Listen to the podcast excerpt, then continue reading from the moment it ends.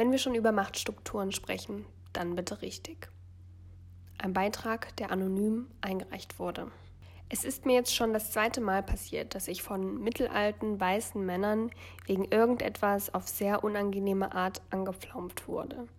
Und das oftmals im Beisein von anderen TheatermitarbeiterInnen. Diese Personen waren in beiden Situationen in einer übergeordneten Position und haben mich damit bloßgestellt. Dummerweise sind diese Vorkommnisse beide in einem Rahmen geschehen, wo sich auf künstlerischer Ebene mit Macht und Hierarchie auseinandergesetzt wurde und dies auf der Bühne verhandelt werden sollte.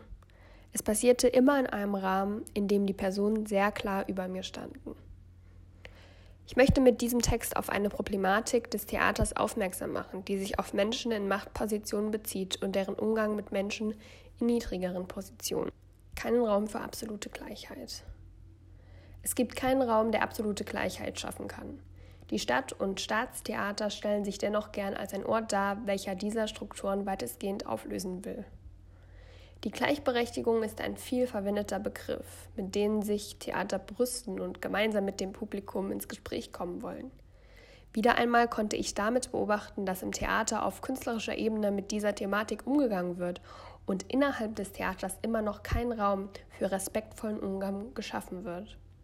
Das Regie-Team bleibt unter sich, die SchauspielerInnen bleiben unter sich, die AssistentInnen, die TechnikerInnen, die Hospitantinnen und weitere Gewerke. Das sind Machtstrukturen, die grundlegend am Staatstheater bestehen. Das bezieht sich sowohl auf das Nichtwahrnehmen von Hospitantinnen als auch auf die ablehnende Haltung der Gewerke gegenüber Produktion und deren künstlerische Umsetzung. Nur an kleineren Häusern oder Jugendtheatern habe ich es erlebt, dass man sich als eine Institution sieht, welche gemeinsam Kunst schafft und Produktion auf die Beine stellt. Für eine gemeinsame Zusammenarbeit gehört für mich in erster Linie respektvoller Umgang und das Bewusstsein darüber, wer man ist und in welcher Position man sich befindet, dazu.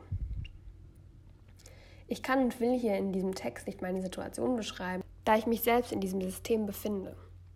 Es ist mir in letzter Zeit zu oft passiert, dass ich als Hospitantin Kommentare einstecken musste, welche über meinen Werdegang urteilen und sich gegen meinen Intellekt richteten. Die Personen kamen immer mit einem Kommentar über mich, ohne dass sie mich auch nur ansatzweise kannten, was eben daran liegt, dass wir uns in den Machtstrukturen befinden, die es im Theater nun einmal gibt. Ich bin die, die Vorschlag. Wie wäre es denn, wenn sich alle Beteiligten in der Produktion, ja auch die Hospitantinnen und Statistinnen, alle einmal vorstellen und kennenlernen, dass man eben nicht so nebenbei funktioniert und Erwartungen nicht erfüllt werden. Vielleicht trägt es sogar zu einem angenehmeren Miteinander bei und wirkt sich auch noch auf die künstlerische Zusammenarbeit aus. Das wäre doch mal was. Aber gut, kollektives Arbeiten wäre dann der nächste Schritt.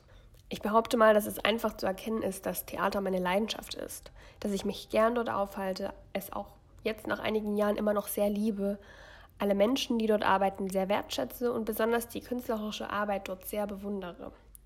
Ich habe schon in vielen unterschiedlichen Bereichen am Theater gearbeitet und versuche in diesen Bereichen irgendwie Anschluss zu finden, wie viele andere, die ans Theater wollen, auch. Dabei muss man besonders aufpassen, dass wir uns nicht zu klein machen, neben all den sehr tollen, intellektuellen, sehr gut aussehenden Menschen, die dort arbeiten. Keine Position, keine Meinung. Über all meine Bewunderung und Anwesenheit versuche ich, in den Theaterbetrieb einzusteigen und die ganze Zeit hoffe ich irgendwie auf Anerkennung. Deshalb finde ich, es wäre ein nächster Schritt, dass die MitarbeiterInnen am Theater etwas mehr darauf achten, wie sie mit den Hierarchien, die am Theater nun einmal herrschen, umgehen und wie sie innerhalb dieser Hierarchie miteinander kommunizieren. Ich weiß nicht, ob es noch wichtig ist, den Weg zu erklären, um am Theater in eine Leitungsposition zu kommen. Aber kurz gesagt, schafft man es irgendwann mit unzähligen Überstunden, übermäßigem Engagement und sehr viel Vitamin B hoffentlich in eine gewünschte Position.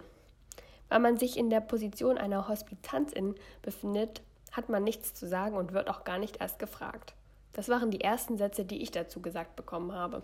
Wenn ihr euch also in einer Position befindet, die über anderen steht und ihr dann mit diesen Personen sprecht, dann versucht diesen Personen gegenüber mit Respekt zu begegnen und nicht eure Macht und euren Halt ihnen gegenüber auszuspielen.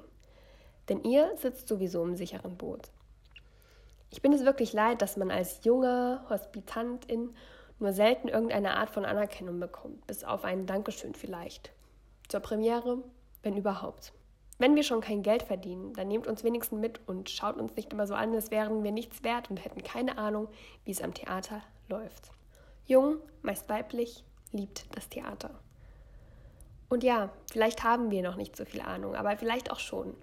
Hört bitte auf, uns so zu behandeln, als wären wir nicht da und hört auf, uns innerhalb des Teams in irgendeiner Art anzuflaumen. Uns gegenüber herrschen ebenso viele Vorteile wie anderen TheatermitarbeiterInnen. Jung, meist weiblich, liebt das Theater. Das sind die nächsten Fragen. Ist sie extrovertiert? Ist sie hübsch? Dann darf man vielleicht mal mit. Das ist reine Macht, die euch das Gefühl gibt, so etwas mit uns machen zu können. Und das muss aufhören. Besonders in dieser Zeit, wo alle Theater versuchen, so politisch korrekt wie möglich zu erscheinen. Ich möchte in diesem Text niemanden bloßstellen, weil ich das mit zwei Personen erlebt habe, die ich beide in ihrem Können sehr gern mag und mir auch sehr gut vorstellen kann, dass die beiden das alles nicht so gemeint haben oder ihnen nicht bewusst ist, was sie genau gemacht haben. Aber eigentlich stellt genau das das Problem dar. Zumal ich in beiden Situationen gedacht habe, dass ich das Problem bin und einfach nicht dazugehöre. Und das kann nicht sein. Der Text lässt sich außerdem auf verschiedenste Institutionen und deren Hierarchien anwenden. Besonders im künstlerischen Bereich finde ich es schlimm, dass wir immer noch in diesen Strukturen leben, obwohl sie in der Kunst permanent besprochen werden. Der Text wurde anonym eingereicht. Die Autorin ist 21 und wütend auf das ewig nicht beachtet werden, nicht geachtet werden und darauf, dass sich alle hinter diesem Hierarchiensystem verstecken. Eingelesen von Nora.